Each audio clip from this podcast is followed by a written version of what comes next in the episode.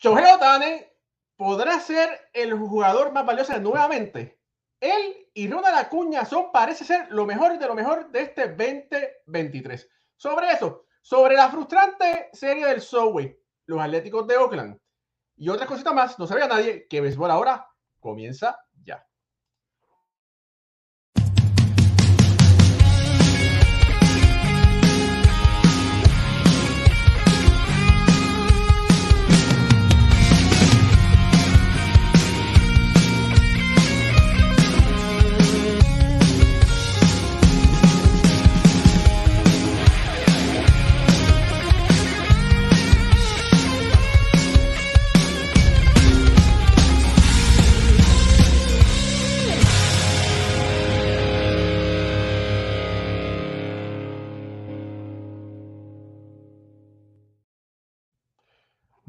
buenas noches familia del béisbol. Bienvenidos a otro programa más de béisbol entre amigos por aquí, por Béisbol Ahora.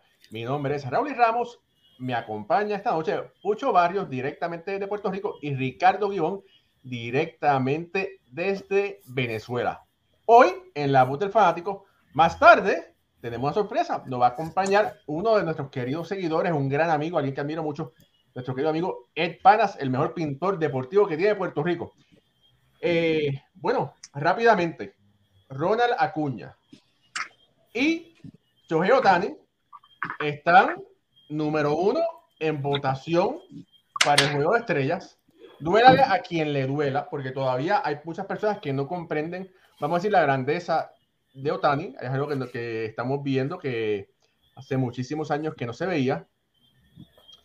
Y Acuña, afortunadamente, tocó madera, ha tenido bastante salud este año, está teniendo una gran temporada y lamentablemente hay muchas personas que no son venezolanos, que están, que no les gusta, ¿verdad? Porque pues, tienen otros, otros peloteros favoritos, pero eh, Acuña está donde está por, por lo que ha hecho en el terreno y tiene también la bendición que tiene el pueblo venezolano, que son que, Ricardo, 30 millones de personas detrás de él.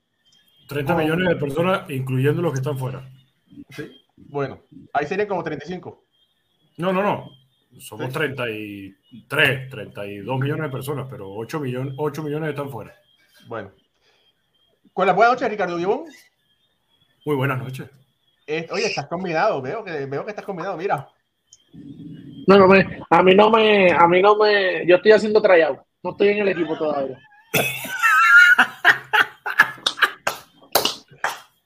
Yo te lo quería decir, pero bueno, si ya tú te diste cuenta, vamos a. No, y le dieron un par de bolazos el otro día. Para buen entendedor, pocas palabras bastan. bueno, con la buena de Ricardo Gibón, ¿será que esta es la temporada que finalmente eh, ayuda a que se consagre Ronald Acuña Jr.? Yo creo que ya Ronald Acuña Jr. está más que consagrado eh, y ha demostrado en, desde que debutó que es un súper pelotero. Sea, pocos, pocos de verdad han generado ese impacto desde su propio debut. Impresiona cómo un muchacho eh, poco a poco va agarrando madurez y poco a poco va generando esa conexión con el fanático. Porque aquí hay que recordar algo que lo decimos todos los años. El Juego de las Estrellas es un show para y por los fanáticos. Los jugadores que están presentes en el Juego de las Estrellas son escogidos por los fanáticos. No necesariamente va a estar el que tenga los mejores números. No necesariamente va a estar el que tenga una mejor campaña. Siempre va a haber esa discusión sobre si en verdad es una competencia de popularidad o es una competencia de talento.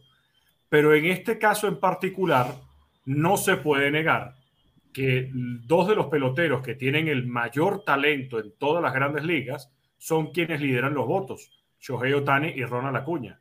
Que veamos al androide, al superhumano, al extraterrestre Shohei Otani, presente en el, en el Juego de las Estrellas con casi un millón de votos, no es de sorprender. Y al mismo tiempo ver a Ronald Acuña, que es el único pelotero que superó en este primer boletín el millón de votos, tampoco es de sorprender. ¿Y por qué? Porque Ronald Acuña está probablemente por tener la temporada 40-40 que se le escapó hace un par de años. y todo parte justamente por esa rodilla. El año pasado la temporada no fue una temporada completa, no fue una temporada sólida en cuanto a números, justamente porque esa rodilla no estaba del todo sana. Ahora se ve cómo está, incluso en ese swing que acabas de poner en el video, cómo se ve ya mucho más confiado en esa rodilla y cómo puede acompañar todo su swing, todo su peso, trasladándolo justamente desde las manos de las caderas, pasando por los pies, hasta hacer contacto con la pelota. Está corriendo, está fildeando, está haciendo swing para contacto, para poder yéndose hacia la banda contraria, hacia su banda, por todos lados, que de verdad, señores, eh, Ronald Acuña está muy cerca y, y, lo coloqué en redes sociales. Este año va a ser su campaña 40-40. Mira, si este, este, este juego que estamos poniendo de Acuña es impresionante, lo más impresionante es la cara del lanzador después que Acuña le va de palo, porque mira, había, se fue, fue, ¿verdad? Y el lanzador dice, le embarre. Mira. y no queda más nada. Él sale bien. Colorín colorado, ¿sí? Imagínate. Él, él, supo ahí que no. Y sabes qué sería mejor si pudiéramos ver la cara del catcher. Porque justamente hace dos semanas en, en uno de los juegos de béisbol, el equipo contrario que estaba jugando contra mí pegó un honrón y el chamo, yo estaba quechando ese día y el chamo cuando llegó a home me dijo, ¿qué tal se vio desde ahí? Y la verdad es que para un catcher, ver la pelota irse, por más que te dé sí, por más que te dé rabia y por más que tú no, no quieras que el pitcher hizo el lanzamiento en el momento donde lo hizo o que se haya equivocado también de la forma en que lo hizo, eh, ver esa pelota es impresionante. O sea, tú dices, ¿cómo alguien puede batear tan lejos, tan duro? Es cuestión de estar en grandes ligas. Bueno, y Ronald Acuña tiene eh, la, la, bendición de tener velocidad y poder, ¿verdad? Sí. Que es la, es la super combinación que todo, que todo el mundo quisiera tener. Mira, Raúl, estamos hablando de, de un, un outfield de los más va a estar entre los más completos. Cuando hablemos de los, ahora mismo de los outfields más completos, eh, va a estar el nombre de, de Ronald Acuña. Eh, mucha gente dudó por la temporada que tuvo, pero como muy bien estuvo diciendo Ricardo, el, o tú vienes de una lesión, no es fácil el tú cogerle esa confianza de nuevo, más de una, una operación de rodilla, que todavía, ¿verdad? Esos músculos todavía no están fortalecidos al 100%, te sientes raro, eh, están todavía en ese subconsciente el miedo a lastimarse, eh, todas estas cositas, ¿verdad? En lo que él va botando ese, ese miedo y va acostumbrándose a, de nuevo a lo que era él, eh, le toma tiempo. Yo creo que, Ricardo, el jugar en la, en la Guaira con los tiburones fue lo, lo mejor que pudo haber hecho. Jugar toda esa temporada, jugar pero después tuvo pocos juegos. Tuvo pocos juegos. A él la clave fue el clásico. No, la clave eso, fue llegar fresco al clásico, sí. Y seguir de corrido. Y, con, y contigo eso lo vimos en el, en el, clásico, no fue, ¿verdad? El Ronald Acuña ofensivamente que estamos viendo, pero todos esos juegos los pusieron en timing para esto que estamos viendo en la temporada. Y esto estamos viendo el, el Ronald Acuña de los primeros años y creo que va a seguir para largo. Es de los, ahora mismo está, eh, si no primero, segundo en todas las estadísticas, eh, detrás de Shohei Otani eh, yo creo que cuando hablamos de los mejores peloteros actualmente en la liga, tenemos que hablar de Shohei Otani y Ronald Acuña. Sí, Batea, claro.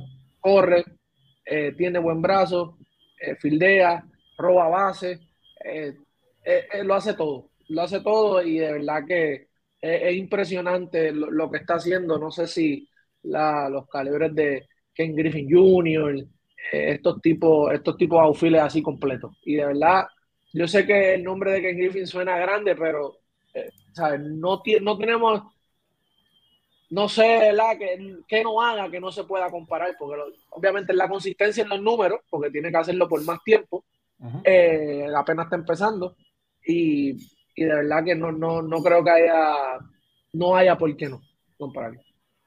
No, y que bien indica Pucho, y tienes toda la razón. Tú siempre, cuando piensas en un jardinero, que sea completo, uno de los primeros nombres que se te viene a la cabeza, si no es el primero, es Ken Griffey. Es la referencia. A referencia. Porque además, todo lo hizo jugando en el jardín central. Entonces, cuando tú ves a un pelotero que desde temprana edad te está demostrando que tiene rango de fildeo, que tiene un brazo muy potente y muy educado, que batea para contacto y batea para poder, y que corre bases como si fuera una gacela, es una mezcla de Ken Griffey Jr. Después, después pueden haber otros jardineros, por supuesto.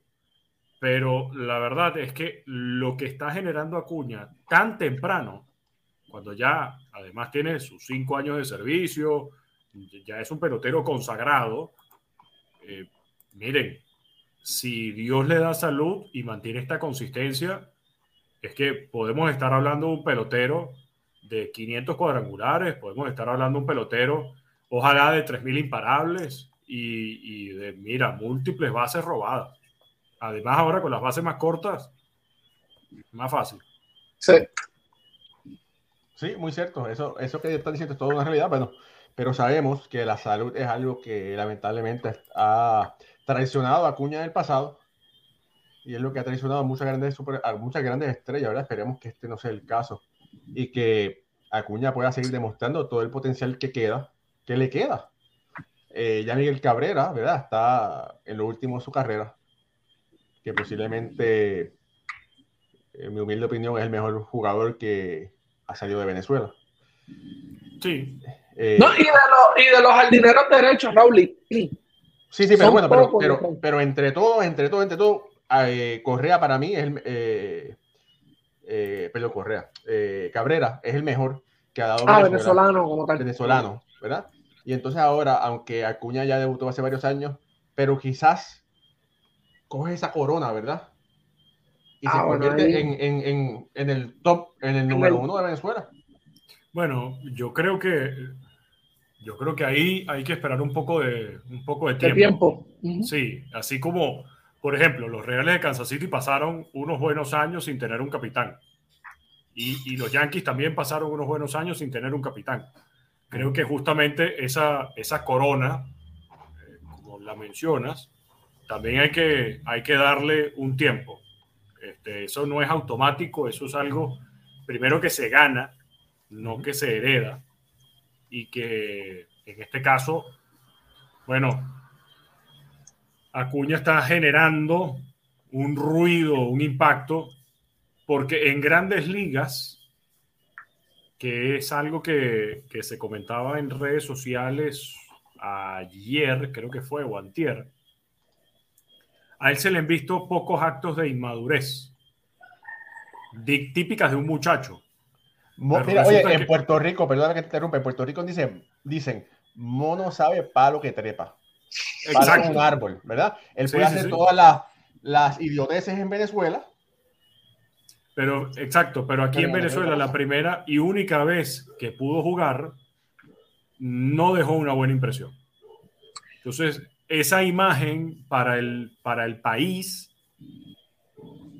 creo que la que todavía no, no tiene como si tiene Miguel.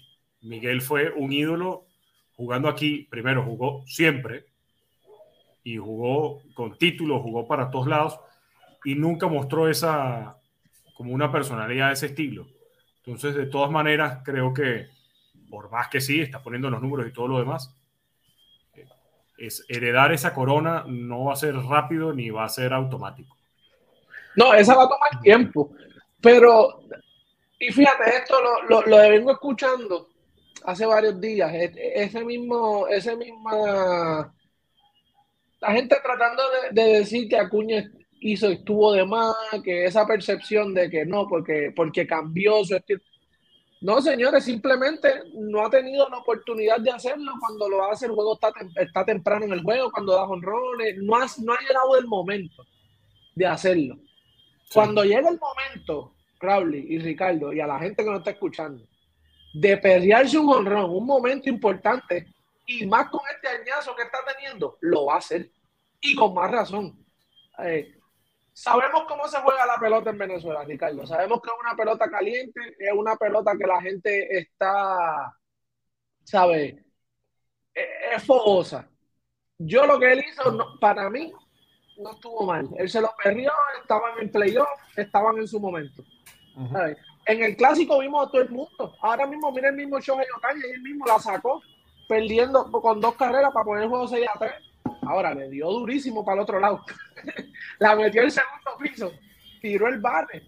Oye, esa es parte del juego. Si no te gusta que te lo hagan, como yo he dicho, ponchalo. Ahora, cuando es excesivo, temprano en el juego, míralo ahí. Ahí lo veo, mira. mira, Pero te voy a decir algo. Eso, no es. eso no es ni siquiera un perreo. Míralo ahí, míralo ahí, míralo ahí. Sí, pero para un tipo que tiene tanta clase. Tanta clase, que no, no, no, acostumbra a hacerlo. Eso, pareció, Eso pareció el, el, el backflip que hizo. Eh, ¿Cómo se llama este? El que le metió el pescozón Bautista, sí, parece, se parece el ese, es, mira, ese perreo en una escala del 1 al 10, siendo 10 el más intenso, ese perreo está en 1.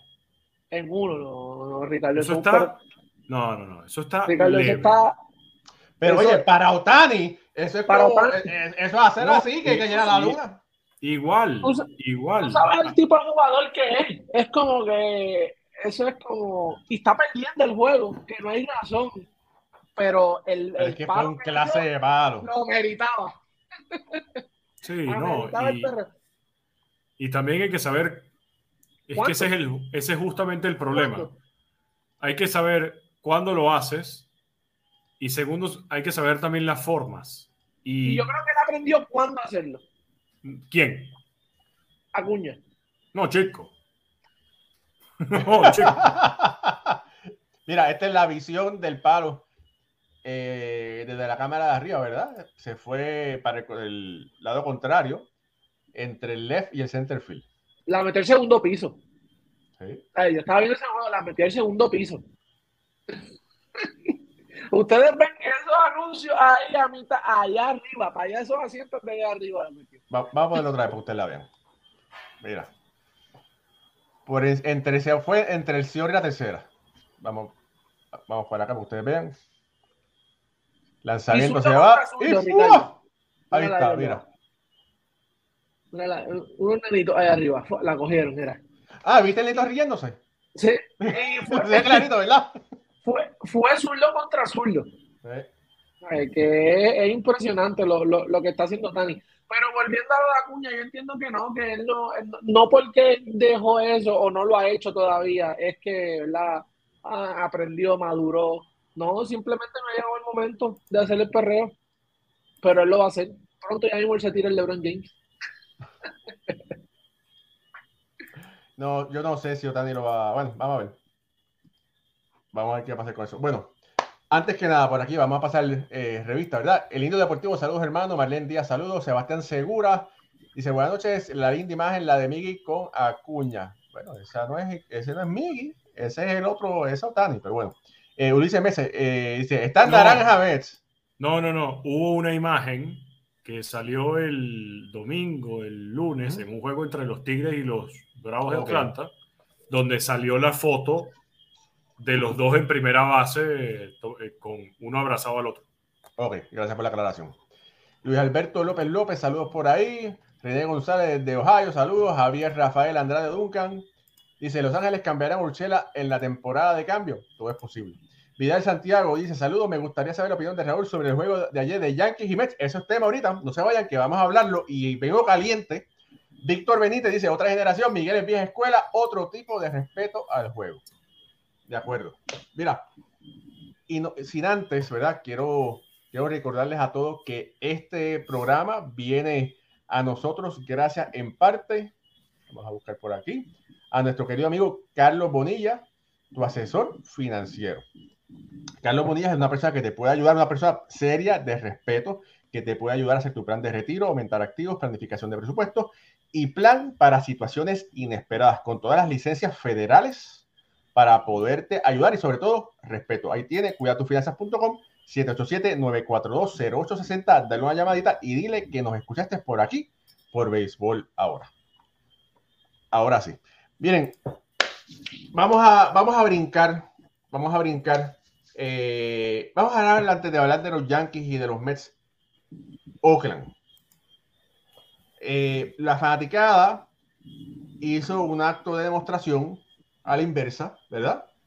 Por lo general, cuando hacen un acto es que no van al juego, pero nadie iba al juego y dije, no, para que vean, vamos a ir al juego. Y fueron eh, alrededor de 27 mil personas, ¿verdad? Al, partido, que es bastante en comparación cuando estaban yendo, ¿cuántos? Como 7 mil, 8 mil por, por, juego. 8 mil era el promedio y era el promedio más bajo en todas las grandes ligas. Puede ser 27 es bastante.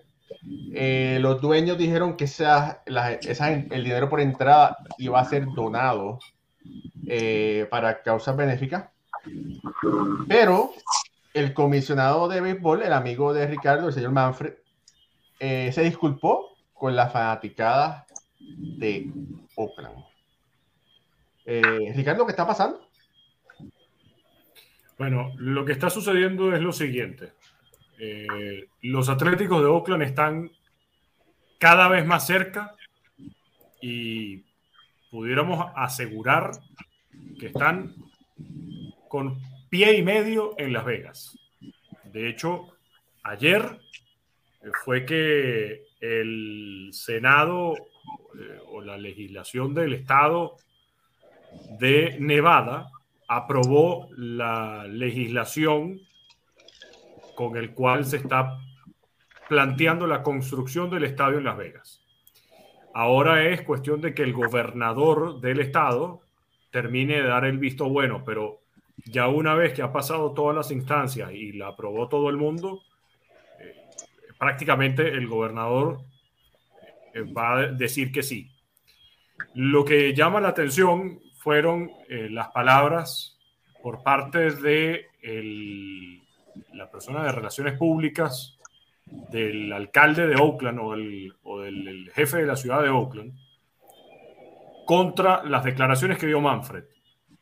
Manfred, eh, palabras más, palabras menos, dijo que la ciudad de Oakland nunca hizo una propuesta de estadio, eh, ni, que, ni que estuvieron de hecho cerca de construirlo o de cerca de, prometerlo o de promoverlo, que no estaba contento con la situación y que lamentablemente eh, se sentía muy eh, triste, por así decirlo, con la fanaticada de la ciudad, pero que ya que no hubo propuesta en Oakland, pero sí hubo en Las Vegas, están agarrando sus corotos y se van.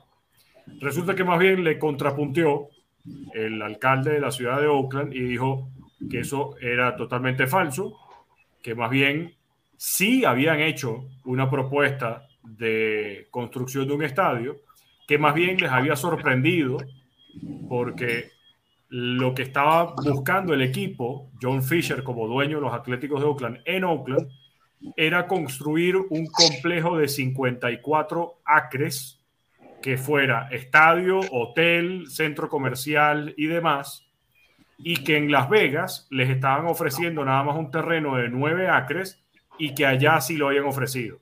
Que si más bien John Fisher hubiera propuesto un terreno también de nueve acres en Las Vegas, eh, perdón, en Oakland, ya el estadio se estaría empezando a construir. O sea, las palabras de John Fisher contra las palabras del alcalde de Oakland se contradicen totalmente. Y a mí lo que me parece, y esta ya es una opinión personalísima, es que simplemente Grandes Ligas y el dueño de los Atléticos de Oakland vio una mejor opción en cuanto a negocio, en cuanto a plata, La agarramos y nos vamos. Ahí no les importó fanáticos, no les importó estadio, no les importó nada. Hubo una mejor oportunidad de negocio y arrancaron. Así de sencillo no hay más nada, lamentable, muy, muy lamentable para la fanaticada de, los Atléticos de Oakland. Fíjate que, perdón, Raúl, los Atléticos habían eh, en ese juego contra, eh, contra Tampa Bay fueron 27.759 personas. La mayor fanaticada que ellos habían tenido en ese estadio había sido el 30 de marzo, es decir, el Opening Day contra los angelinos 26 mil fanáticos. Me dieron mil más. Claro, mil más que el Opening Day. Pero resulta que la mayor cantidad de fanáticos que ellos habían tenido en toda la temporada, salvo el Opening Day, habían sido 18.271 personas en el Coliseo en un juego que ganaron contra los Rojos de Cincinnati. Wow. O sea, este es un equipo que no promedió más de 8.000 fanáticos en toda la temporada y resulta que en ese día con el boicot, que por cierto aplaudo a los fanáticos de Oakland por haber hecho esta solicitud y por haber hecho esta señal de, de protesta en contra de los dueños, resulta que metieron 27 mil, casi 28 mil personas. Todo porque justamente desde que John Fisher es dueño del equipo en el 2005, ya han visto el, el transcurrir del equipo. El desastre. Pelotero que se desarrolla y pelotero que es una estrella, pelotero que se va. Y cada vez que pueden armar un equipo competitivo con los prospectos que tienen, hasta luego. Eso no es algo que quiere ver un fanático con su equipo. Y acuérdate, ya le quitaron los Raiders, se los llevaron de ahí. Eh, yo creo que la fanaticada de Oakland, pues, pero hay que apoyar, hay que ir al parque. Eh, tienen, tienen, cuando es, es, negocio, como tú bien, bien dijiste, Ricardo, este, ven mejor negocio en Las Vegas, para allá vamos. Eh, que haya sido con esta confusión o, o ¿verdad? O, o, este drama, pues es, es, lamentable porque sabemos también la, la, historia que hay en el Coliseo. Sí. Eh, ese juego, esa jugada de, de, de, de Jeter en, en, ese, en esa serie, eh, Ricky Henderson. Mira, eh, no solo eso, Seco, que todo, la, gente, la gente se Sí. olvida que los Atléticos han sido en algunos momentos un equipo, equipos muy exitosos, ganaron tres series mundiales en los 70, ¿verdad? Cuando estaba Reggie Jackson a principios de los 70. Eh, después en los 80 con los Batch Brothers, Canseco, Maguire, como dice. Pero antes de eso, los Atléticos vienen de, de Filadelfia. Los Atléticos de Filadelfia que también fueron, bueno, fueron dirigidos por Connie Mack, Salón de la Fama, que era el dueño y dirigente, dirigía en, en traje, no, diri- no, diri- no dirigía en uniforme. Uniforme. Eh, pero bueno, una, una franquicia histórica que parece que nuevamente va a cambiar de ciudad. Esperemos que puedan mantener el nombre, ¿verdad? De los Atléticos. Sí. Ojalá. Y no, no cambien el, nombre, al- el- el nombre a los Aces de Las Vegas o algo así. Los Ace. Mira, Sí. desde que John Fisher compró el equipo, los Atléticos solamente han podido ganar más de 90 juegos en cinco años. Desde el 2005 para acá, solo en cinco años han podido ganar más de 90 juegos. Han clasificado a la postemporada en un total de siete veces desde el 2005 para acá, donde han perdido la serie de campeonato en una en una sola ocasión, que fue en el 2016, han perdido serie divisional en tres oportunidades y han perdido el juego del comodín en tres oportunidades. Bueno, Pero es un equipo que en promedio está sotanero en su división. bueno. Eh, familia, hoy es jueves y vamos a traer la sección una vez más de la voz del fanático. Por ahí se está conectando nuestro querido amigo Ed Panas directamente desde las Carolinas, desde Carolina del Norte. Ya mismo se está conectando y después que hablemos con Ed, vamos a estar hablando sobre esa serie de, de los Yankees y los Mets que me tiene todavía muy decepcionado. Y yo estoy seguro que también tiene decepcionado a Ricardo. Bueno, a Pucho no le importa, pero a Ricardo está que se, se le caen, se le van a empezar a caer los pelos del pecho. Yo estoy calladito con mi gigante. Callado, tranquilo. Mira, Raúl, antes ahí llegó él, pero Mira. vamos a darle un saludo al primo que me dijo, no los voy a poder ver, me escribió por Instagram, no los voy a poder eh, ver hoy, pero los voy a escuchar. Eh, tengo que trabajar, Waldemar Ramos, un saludo a- al primo que siempre está con nosotros. Y a la prima, y a la prima. Ya, sí, importante, que si no después le, le, le forman un lío a Guardia allá. Oye, y no es eso, fíjate, yo, eso son cosas que uno no entiende y uno no quiere preguntar, porque el primo es fanático de los Yankees y la prima es fanática de Boston. Wow. Eso es buenísimo. Eso es una guerra fría. No vale. Esa eso es, la, esa es la buenísimo. guerra fría. Yo me entiendo que cuando hay un juego de Yankees contra Boston, se miran así de lejos y sí, mi amor, sí, sí, lo que tú digas. Eso es buenísimo porque apuesten. Si gana un equipo, entonces el otro cocina y lava. mira, ah, verdad, la primera dice, si, si gana Boston, tú friegas y cocinas. Claro. Y, ¿verdad? Si, y si, ganan los Yankees, te cocinan a ti, te lavan a ti. No, es que la prima es inteligente. La prima dice, si gana Boston, tú friegas y cocinas. Si pierden los Yankees, tú friegas y cocinas.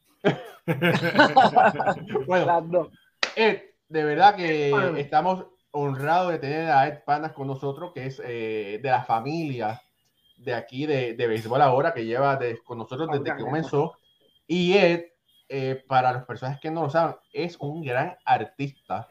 Y no es de los que se, se pone en una tarima a bailar ni a cantar. Es un artista con la brocha. Y tampoco con la brocha grande de pintar un cuarto. Mira, Ed pintó, mira, mira ya, mira, mira a Pancho ahí. Aquí, aquí, Y mira al lado, al lado de, de Pucho. Mira ahí a, a Roberto Clemente. ¿Verdad? Y me pintó la pared, la que, la que, aquí, O sea, ya que ustedes están mostrando pintura, bueno, aquí atrás también. Oye, Raúl, oye, Raúl, gracias. Me lo está haciendo este bien fácil porque ustedes siguen hablando, yo sigo mirando, pero buenas, buenas noches, Ricardo, Pucho, Pucho, gracias por las ayudas los otros días y no, tranquilo, siempre. Y saludo a todos los muchachos que están viendo el show. Eh, muchas personas desconocen eh, el don que tú tienes tienes varios dones porque muchas personas desconocen que tú fuiste un líder, o eres un líder, pero fuiste, tuviste un rango alto, eh, fuiste drill sergeant, ¿verdad? Eh, sí. o sea, e-, era del que, como en, como en las películas, el, el, tipo ese que habla feo, duro, que tiene un sombrero así de copa y manda a la gente a hacer 50 push-ups y que, que corran 5 millas sin calzoncillo. Ese era él. Yo no me lo imagino. Pero, pero, eso fue hace mil años y estaba joven y flaco y eso fue otra vida. Pero bueno, y ahora tú pintas, pero tú, eso fue algo que tú empezaste desde niño, ¿cómo fue eso? Oh, sí, no, no voy a hablar mucho de eso porque mi primera pintura fue media rara, pero Sí, desde niño, eh, cuando llegué a Puerto Rico como los cinco años y me, pusieron en la escuela, pues no hablaba ni, ni una palabra en español y pues seguí hasta la escuela superior y varios años en la universidad en Puerto Rico, pero este, cuando llegué no decía ni pito. Y mi madre fue a, al colegio y le dijo a, a las monjitas, porque era un colegio católico, que no me hablaran en inglés. Entonces una monjita le dio pena conmigo y me dijo, si tú quieres decirme algo, dibújamelo. Entonces, el primer dibujo que yo hice fue un, un niño que tenía que ir al baño. Y ah, ok, entiende, Continuamos adelante pero un cuento gracioso para mí, pero no muy gracioso aquí. Mira, Raúl, eh, mira, aquí estoy enseñando algunas de tus pinturas. Tú empezaste, bueno, eh, hacías el, el, tema puertorriqueño paisajista y del tema, del tema paisajista, paisajista brincaste, mira, eh, una señora ahí picando, picando plátanos con una calabaza. Brincaste al deporte y estás haciendo unas pinturas espectaculares. Mira ya a Roberto Clemente, una gran obra que hiciste anteriormente. Aquí vamos a poner a, Félix Millán, el gato, que fue jugador también con los Mets y con los Bravos. Sí, mira, eh, pinté, mucho paisaje, pinté caballo, por, aquí donde yo estoy, eh, los americanos en, una, hay una área que tiene mucho establo y caballo y píntame con mi caballo y ponme en el caballo y este, y de vez en cuando las personas que se enteraban me pedían, píntame mi esposa, pinta esto, pinta lo otro. Eso que pinté mucho paisaje y mucha cosa, pero cuando cayó el COVID, eh, ni me acuerdo qué fue lo que me pasó, que yo empecé a pintar pelotero. Y pues por ahí sigo, eso, eso es todo lo que hago ahora. Oye, y, y aquí, por aquí, por aquí hay una foto. Mira, ¿cuántos añitos tú tenías ahí? Mira, mira, mira, mira, eso fue. ¿Ha llovido? Ay, Eso ay, no, fue- huracanado. Eso fue un domingo cuando, cuando ya era un, un, un- un- un- un soldado raso, así pelado, yendo a una escuelita ahí que fue. Pero, Oye, eh, había pelo. oh, sí, muchacho, había pelo con eh, como loco. Me llamaban John Travolta en Bayamón. Oye, ba- por el baile y por el pelo me llamaban John Travolta. oye, eh, tú ha- has tenido la de- de- delicadeza de compartir conmigo unas pinturas que estás haciendo, una especial de Iván Rodríguez. Eh, y no sé, me, me gustaría, si es posible, que enseñaras, no sé si estás en tu estudio, para que las personas vean lo que tú haces con tus manos. Sí, voy a, voy a tratar de, de virar esta camarita aquí. Este. Mira, no me quiere dejar, No. Raúl. Bien, Te so- saliste. te saliste. No, no, no, no, no, no, no. Déjame tratar por aquí, por aquí, por aquí, por aquí. Llegué ahora. Vamos a ver. Que no veo. Oh, espérate. No, no. Eh, Raúl, ¿qué ves? Nada. No se ve nada. No se ve, no se Te ve. tienes que ver tú otra vez, te tienes que ver tú en la cámara. Ok, espérate un momentito, vamos a ver. Oye, Raúl, no sé qué hice. Ok, te voy, a, te voy a tumbar y entra otra vez. Ok, gracias. Ok. Ok. Eh, panas que viene ahora para, para que nos enseñe la, la obra de arte increíble que está haciendo. Ricardo, decías. Sí, ¿no? Es impresionante el- la... Es que Es impresionante la- lo, que, lo que tienes allá detrás que te hizo él, ¿no? no, no y, y no solamente eso, sino es impresionante que alguien pueda hacer algo así con sus manos.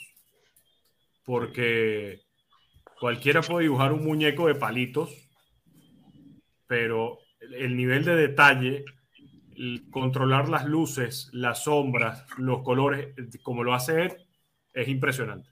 Mira, Oye, oye, oye, Raúl, esto Ay, lo después, puedo de, después de yo tratarlo, esto me ha traicionado. pero tocaste otra vez. eh, te- Sí, tienes que dejar la cámara botón. como. Tienes que dejarla como estaba y, y mirar el teléfono. Sí, voy a, voy a, vo- vo- voy, voy a, voy, voy a. Bueno, vamos a ver ahí. Ahí viene él. En lo que. No, Estamos en ¿cómo vivo, familia. Estamos en vivo y estas cosas pasan en vivo. Cuando no hay un programa grabado, ¿verdad? Pues. pues No, y de verdad, es como dice Ricardo, el- los detalles. Cuando tú miras la pintura, eh, que la tienes de ese- y ves los detalles, cada detalle, y cada es, es- Wow, mira, mi- mira, mira, eso es Orlando Cepeda. Increíble. Vamos a ponerlo aquí para.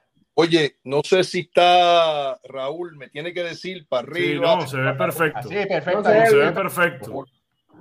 porque yo no lo el veo. nivel de detalle en el uniforme, que hasta la parte de arriba del pliego de la camisa está doblada justamente, que es muy típico del uniforme de béisbol, que se cae hacia abajo. Impresionante. Oye, Ed, aquí yo tengo una pared que está vacía. Si no, te interesa, si no quieres esa, eh, aquí yo tengo una pared vacía que se puede poner. Oye, y ahora te enseño secretos nucleares. No sé por qué está luz.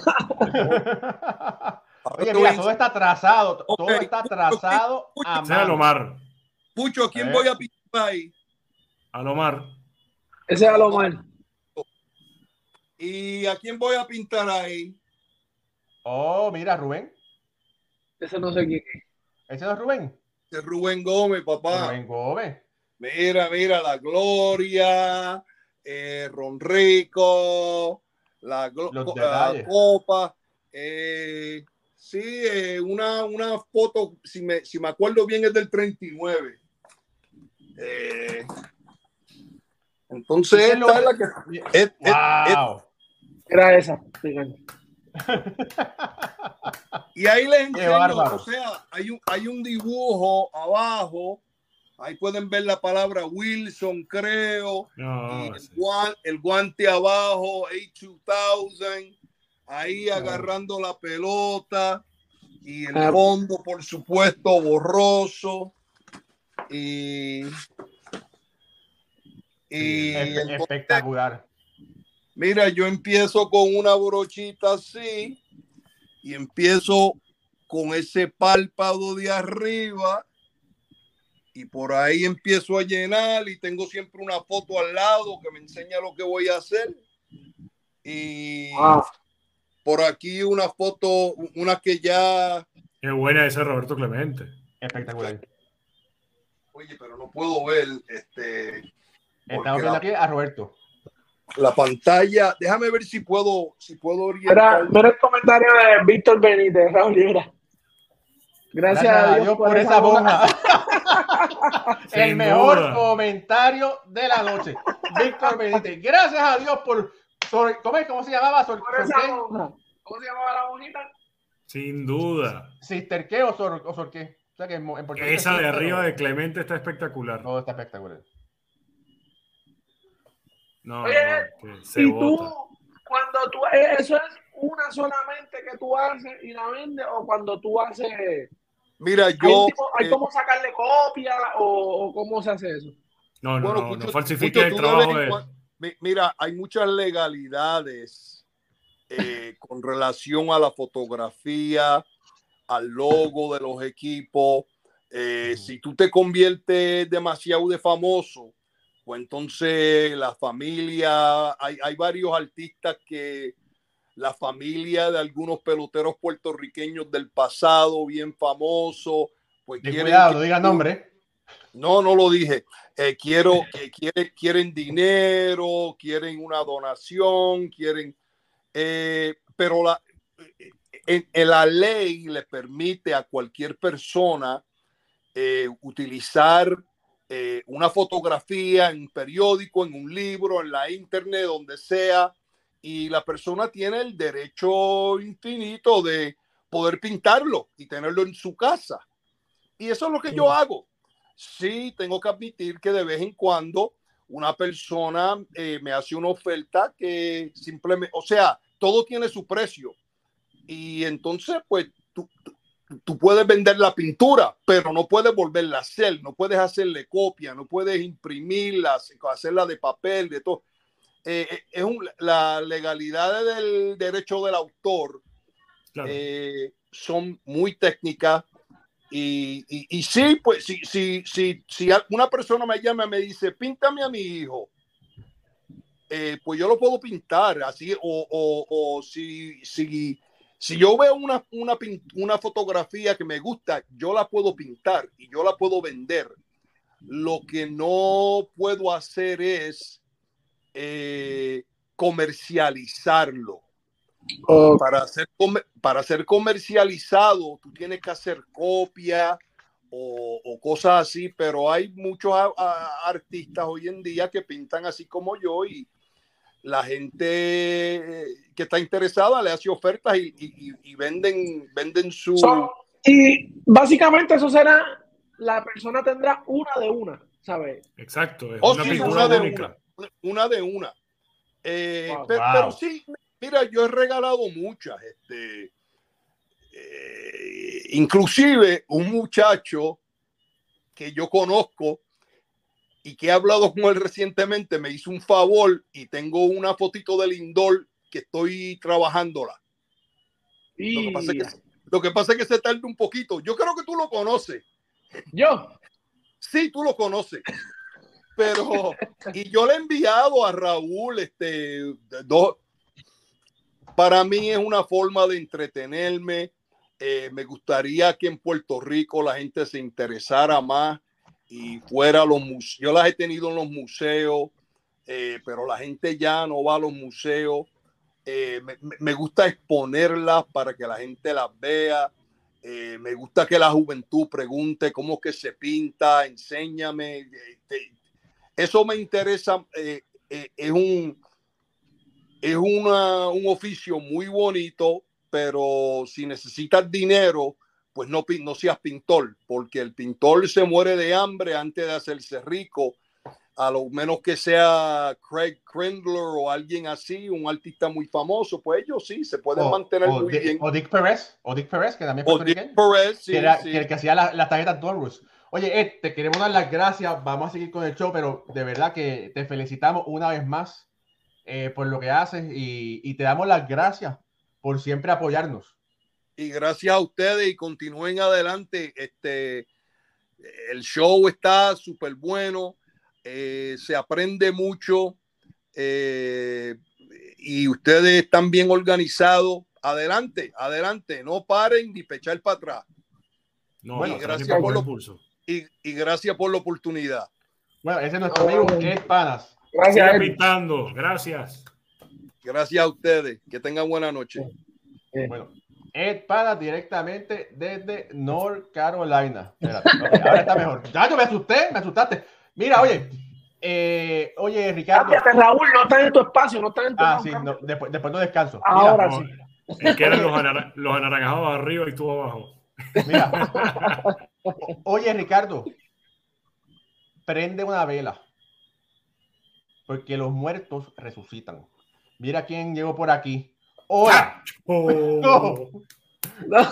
Dice, mira, llegué tarde. Dice, me conecté y está el señor Gibón diciendo, es increíble que alguien pueda hacer algo así con sus manos. Y pensé que estaba hablando de Gary Sánchez. Mira que ya está Pero- más, mira que está más cerca de ti que de mí, ¿oíste? Sí. Con Oye. agarrado un carro te toca la puerta. Mira, tenía que Gary Sánchez empezar a jugar bien nuevamente para que aparecieran. Pero bueno, no importa. Lo importante es que Beatriz, nuestra amiga, está por aquí eh, escuchándonos así con nos- aquí con nosotros. Mira, por aquí saludos a María López, la mamá de nuestro querido Alfredo. Esto es dedicación. Alfredo no está, pero doña María nos considera como hijo y está conectada aquí con nosotros. Muchas gracias. Ulises Mesa dice, esto es un lujo de programa. Gracias, Ed Pana. Muchas gracias.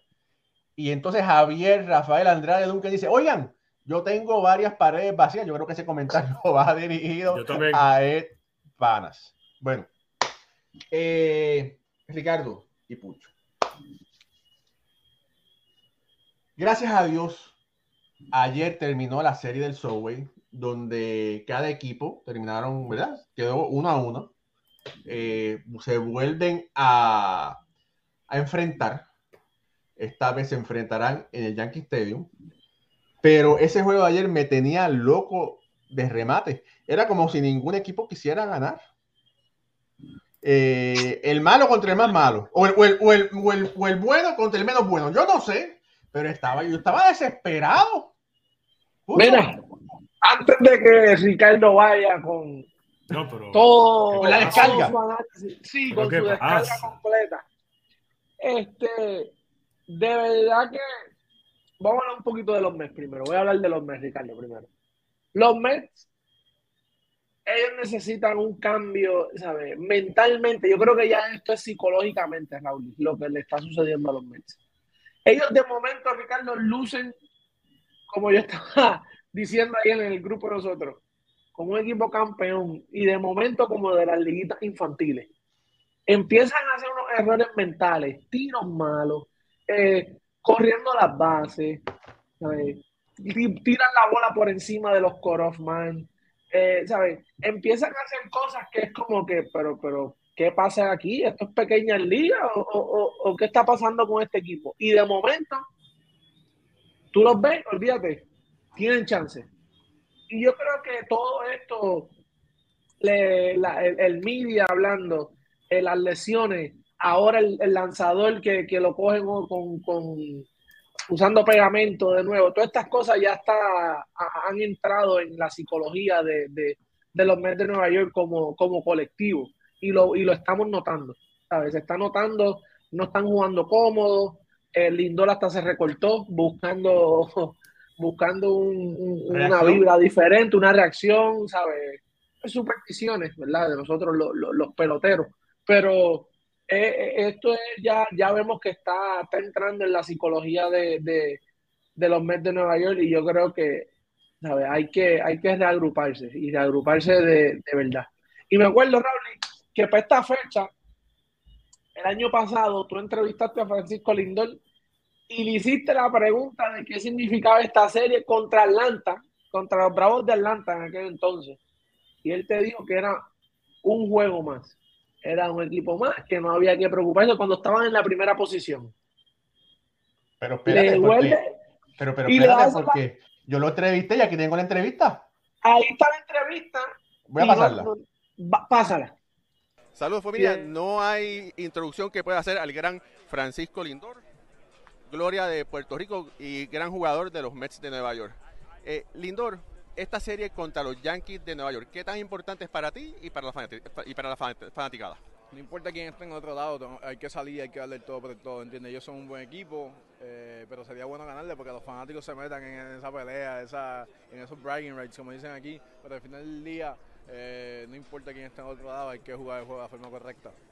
Bueno, ya pronto es el Día de los Padres. Un mensaje a tu papá, que estoy seguro que está siempre pendiente a ti y a todos esos padres fanáticos de los Mets y fanáticos del béisbol en general. Papi, te amo. Gracias por ser una de las mayores inspiraciones de mi vida. Gracias por ser el, crítico más grande de mi vida.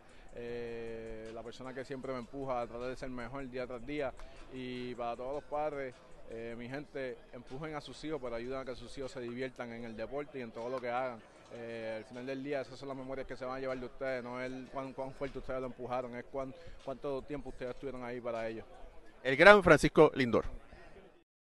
Bueno, más claro con esa palabra.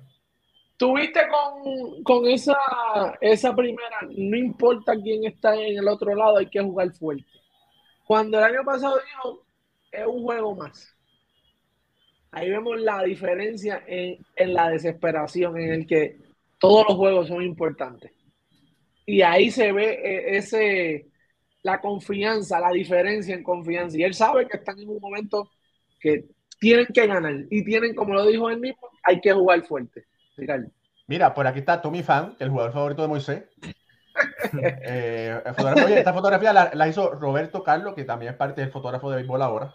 Ahí está, buen trabajo de eh, Roberto. Está viendo las fotos espectaculares, de verdad que las fotos que tomó, que va a estar saliendo los artículos de, nosotros. Después cuando vayamos para el City Field, Ricardo, eh, este, todos tienen que, tienes que, tirar, tienen que tirarnos fotos, Raúl. Ricardo, yo, tú, cuando Ricardo llegue. Ahí está cuando Falefa se robó el, el golpe y están las imágenes que, mira, eh, ahí parecía un salto de lucha libre. ¿Verdad? Eh, Tommy Fan con Anthony Volpe. Ahí trató de hacer una de Spider-Man. Parecía, ¿verdad? Sí, bueno. además que muchos, eh, lo que he visto en redes sociales ha sido, no, que el bullpen de los Yankees es muy malo, eh, no, que es que los Yankees dejaron ir un juego. Muy malo. Eh, la verdad es que, primero, los Yankees tienen el mejor bullpen en el béisbol. Y eso pasó así el año pasado, eh, em, empezó así este año, donde tuvieron el mejor picheo del béisbol a principios del año pasado, y esto fue así casi hasta el juego de las estrellas, y después se mantuvieron dentro de los cinco mejores picheos en todo el béisbol. Este año llegaron a tener el mejor picheo, se mantienen teniendo el mejor bullpen. El primer juego fue un juego donde a los dos abridores les cayeron a batazo. Luis Severino otra vez no encuentra la goma, regaló yo, mucho. Yo varias en Cashman no lo traigo, pues, regresa porque va a estar pidiendo, va a estar pidiendo cuánto? Sí. 15 millones. Regaló muchos picheos, le hicieron mucho daño, la verdad es que no es el mismo Luis Severino que hemos visto en el pasado con los Yankees. Y Max Scherzer, otra vez con una salida negativa, esos 43 millones de dólares como que están están pesando demasiado para lo que está dando. Pero fíjense que al bullpen de los Yankees, después de los cuatro innings y dos tercios que lanzó Severino, no le hicieron absolutamente nada, solamente dos hits y dos boletos. Ese juego lo ganó el bullpen de los Yankees. Cuando nos vamos al segundo, el segundo, in, el segundo juego fue una nueva salida muy buena de Garrett Cole, donde ponchó a ocho, no dio boletos. Y los Yankees además tienen que remontar déficit.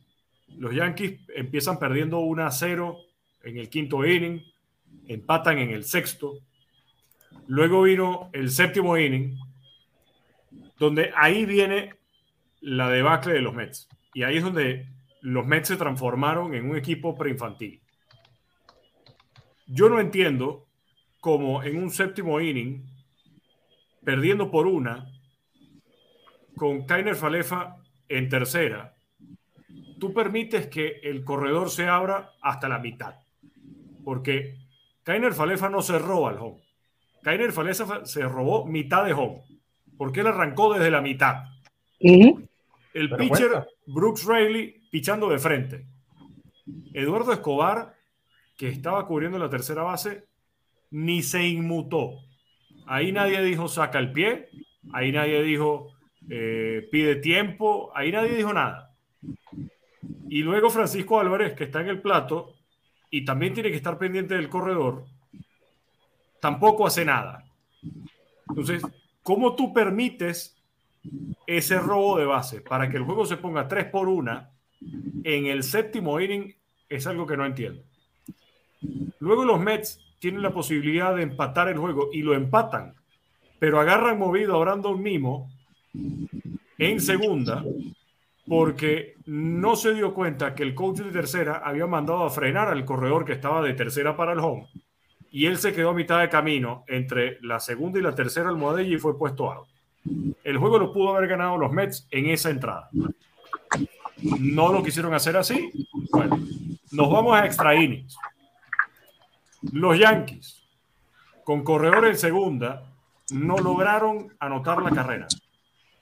Yo entiendo muchas posturas que cuando tú eres el equipo visitante, tú no tocas la pelota. Tú tienes que hacer rallies, porque a ti una carrera no te garantiza la victoria porque el equipo home club va a iniciar la entrada con el mismo corredor en segunda también. Entonces la estrategia de tocar no te ayuda en ese caso.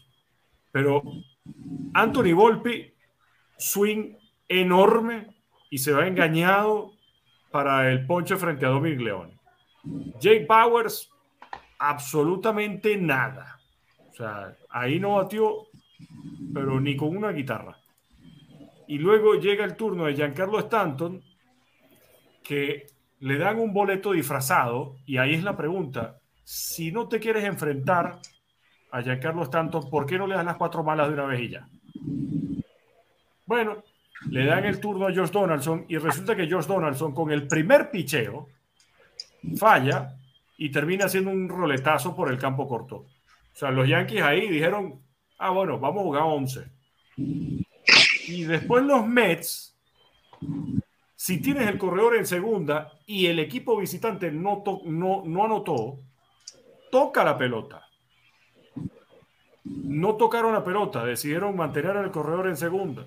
O sea, los Mets hasta en esa entrada no quisieron ganar el juego. Falla Mark Vientos con unos swings terribles ante Álvaro Abreu. Luego cambian a Álvaro Abreu y traen a Nick, Ramírez y a Brandon Nimo. Bueno, en cuenta de 0 y 1 creo que estaba, tenía un strike en la cuenta. Batea ese elevado hacia el jardín derecho y chao, se acabó el juego. Pero fue un juego donde, como bien decía Raúl, ninguno de los dos lo quiso ganar. Cuando tuvieron los Yankees el, el- el burro agarrado por los, pe- por los pelos, o el caballo agarrado por los pelos, dijeron, no, vamos a, a regalar una entrada más. Y Bueno. cuando estaban en extra inning, tampoco. Yo Bueno, estuve viendo, es verdad. de- de- yo estoy, ¿verdad? Decepcionado todavía. Bueno, estoy, sigo decepcionado. Yo tengo el, el privilegio de cubrir ambos equipos de Nueva York. Y de verdad que este momento, aunque los Yankees están jugando en el standing, tiene muchas victorias. Eh, ese equipo sin George. eh, Sí. Además, no fíjate lo que pasó con Boston. Lo- la serie de Boston en el fin de semana fue terrible para los Yankees, sobre todo el juego del domingo. Eso no era un juego para que perdieras. Y resulta que vas contra los Mets y también divides. Ahora te toca otra vez el fin de semana Boston. a Boston, pero en Fenway. O sea, ¿qué se puede esperar entonces? ¿Que los Yankees van a ganar uno de tres? No, no creo que eso sea el escenario que estén buscando los bombarderos del Bronx.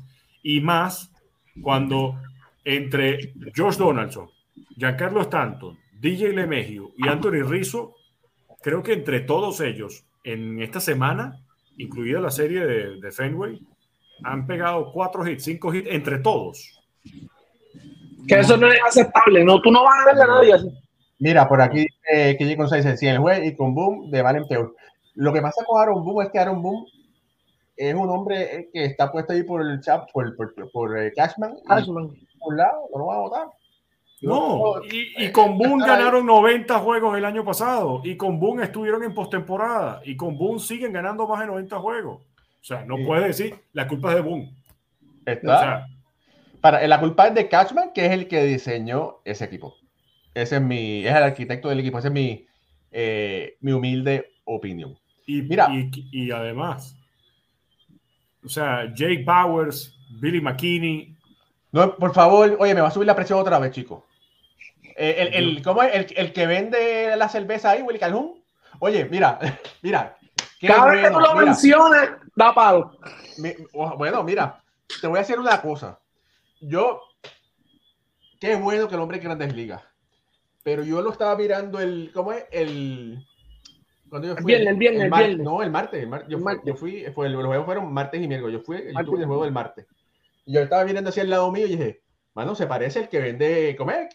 Por lo general, si usted ha ido a un juego de grandes ligas, ¿verdad?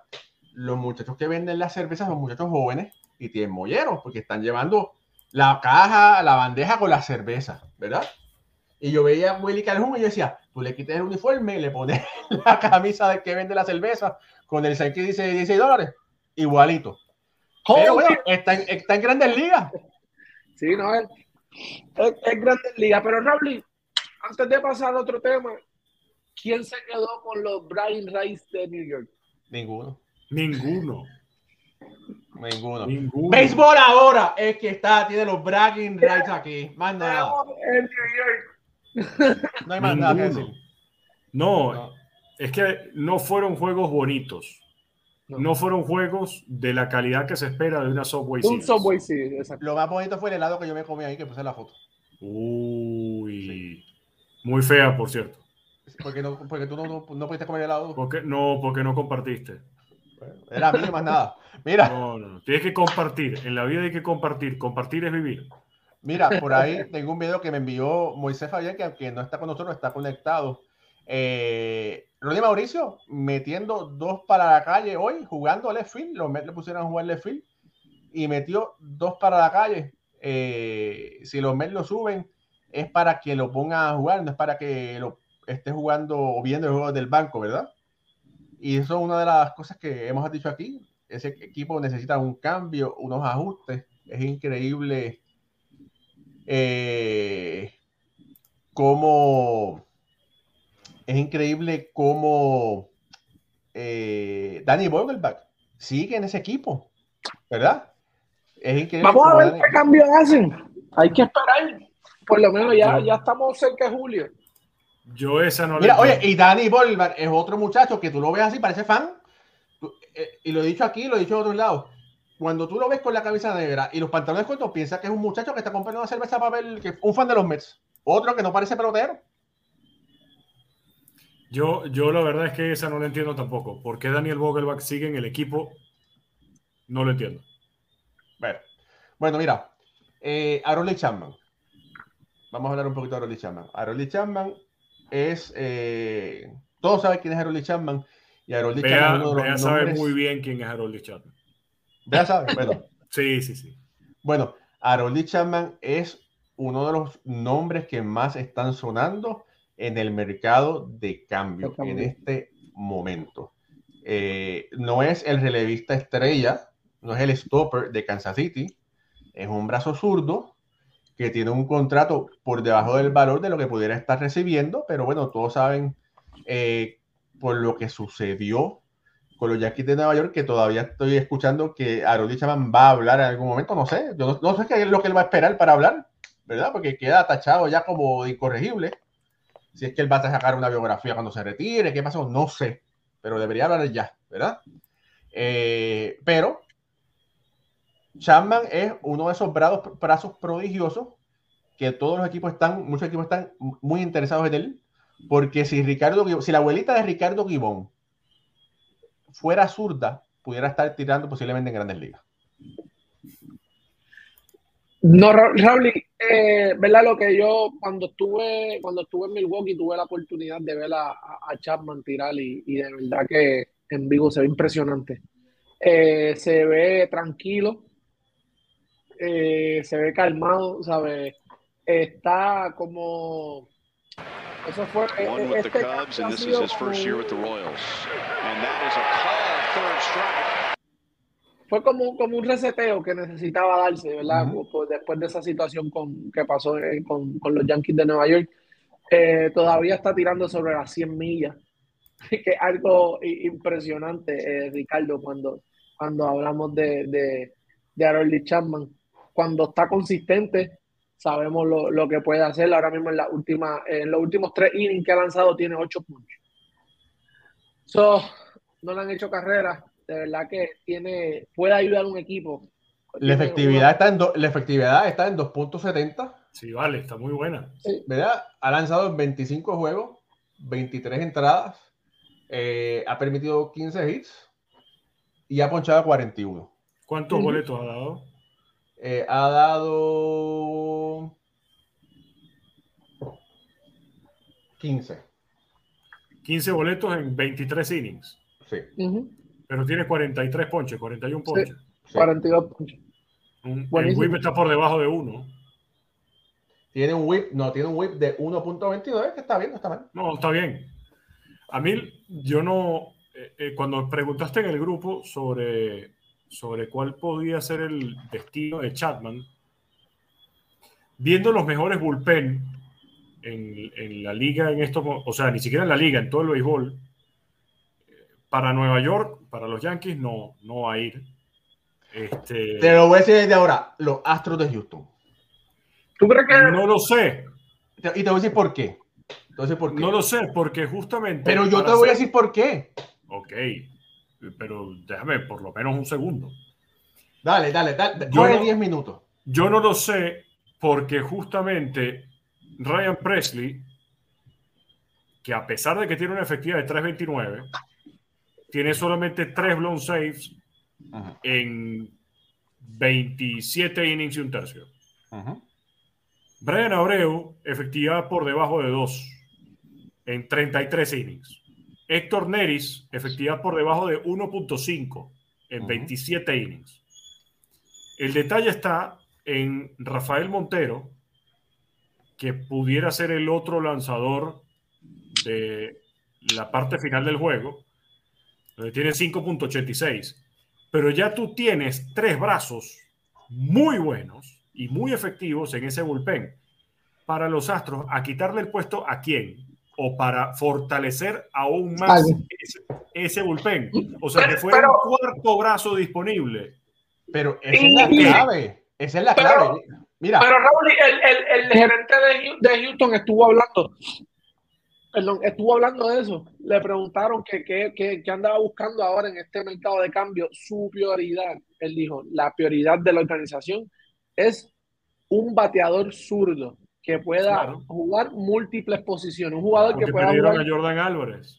claro. un- y que puedan, pero re- regresa, pero eh, Sí. que pueda jugar múltiples posiciones, un jugador, un utility, un super utility está hablando. De ser un brazo, no es tan cerrado, pero tiene que ser una buena oferta. Claro, mira, entonces, mira, ¿por qué yo digo, eh, por qué digo Chapman para los Astros? Que para mí es una opción real. Se uniría a Dusty Baker, existe una relación de Dusty con Chapman, acuérdense que Dusty dirigió a Chapman en Cincinnati. Eh, los Astros pudieran fortalecer su bullpen. Chapman no sería la- el, el cerrador oficial, no, sería un brazo adicional saliendo del bullpen. Y ustedes saben que los archirrivales de los Yankees en estos momentos son los Astros de Houston. Si por alguna razón los Yankees clasifican y le tocan contra Houston, con el equipo que ya los Yankees tienen, no le van a poder ganar a, Houston porque aquí no piensan, no creen que puedan hacerlo. Y entonces, Chapman tiene un problema personal con los Yankees. eh, y eso, ¿verdad? Motiva a los peloteros, motiva a los jugadores. Además, no es la primera vez que un equipo ha conseguido en cambio a un pelotero para evitar que otro lo consiga. Sí, claro. Así, Y- por, por- por eso pues, pienso yo que sería los Astros sería una opción.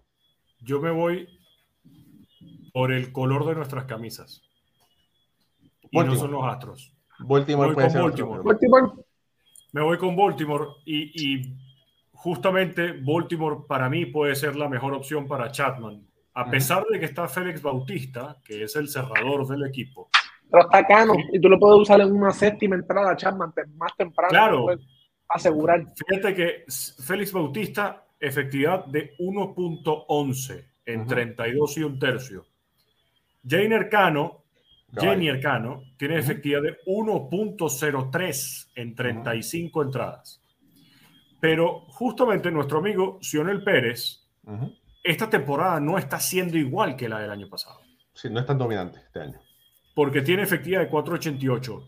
Chapman, como están jugando los Orioles de Baltimore, que necesitan un buen bullpen y que los Orioles en estos momentos son el sexto mejor bullpen en todo el béisbol, perfectamente encajaría en ese equipo de cara a la postemporada. O sea, Sí, es sí. imposible, como están jugando los Orioles de Baltimore, que tú me digas que no van a estar en postemporada. Hay que ver, hay que ver, y, y no creo que vaya a ser un cambio muy, muy caro o que vayan a perder Claro. muchas piezas, porque es con Kansas City. Kansas City tiene buen core, tiene buena juventud. Dairon Blanco, AJ Melende, Bobby Witt, eh, Pascantino, eh, Sí. tiene, tiene, tiene buen núcleo joven y tienen buenos prospectos, que, que no creo que ellos vayan a perder tanto por, ¿verdad? Al, al revés, ganarían con ese cambio de, de, de Champ. Y te voy a dar otra que sería interesante, ¿verdad? Eh, el picheo nunca está de más. No, Claro. Y de la forma que está jugando Tampa, Tampa también pudiera buscar ayuda en el bullpen. pero lo, lo que pasa con, con eso, Raúl, y cuando tú dices que el picheo no está de más, eso es cierto. Pero, pero, acuérdate, tú, tú necesitas, muchos de estos tipos tú necesitas que tiren. Y cuando tú tienes picheo de más, a veces no hay espacio. Y, y tienen muchos días de descanso, no han tirado hace ocho días, y ahí es donde vienen los problemas. Y ya lo traíste, tenían buen picheo, sí, pero el tipo no te tiraba hace una semana y media, Ricardo. Y entonces te llenó las bases, te hizo un lío, te sacaron el juego. Y cuando entonces tú cierras la rotación para la postemporada, estos son los que me voy. Si lo necesitas usar, el tipo no ha tirado, por X o Y razón, los macheos no son igual, ya ha pasado dos semanas que no tira, y ahí es donde vemos que el tener demasiado no es bueno tampoco. Y también los Dodgers estuvieron interesados en Chapman. Es algo que hablamos aquí. Los Sí. Dodgers también pueden ser una opción. A mí, la verdad es que no me sorprendería en lo absoluto ver a Harold Chapman en, en Baltimore. Para nada. Es que ahí encajaría súper bien y ese equipo se pone Bueno, más bueno de, lo, bueno de lo que está. Familia, esto es Béisbol Ahora. Denle like a esta transmisión, denle share, ayúdenos a crecer, compártela por las redes sociales. Si usted nos está escuchando por YouTube, suscríbase a nuestro canal. Si nos está escuchando por Facebook, denle like, denos follow. También estamos por Instagram, estamos por TikTok y estamos por Twitter. Eh, ha sido un excelente programa. Tuvimos a Panas hoy. Gracias, Ed, por habernos eh, acompañado hoy en la sección de la voz del fanático. Eh, Ricardo, hermano, eh, despide el show. Bueno, señores, para mí ha sido un enorme placer estar con ustedes el día de hoy, un día jueves para empezar a cerrar la semana. Recuerden que estamos los lunes y los jueves a partir de las 9 de la noche. Todo el equipo, Alfredo Ortiz, Moisés, Fabián, el señor Pucho Barrios, el día de hoy desde la Isla del Encanto, desde Puerto Rico, el señor Raúl y Ramos desde New Jersey, en los Estados Unidos, y este servidor, Ricardo Guión, quien les habla desde Caracas, Venezuela.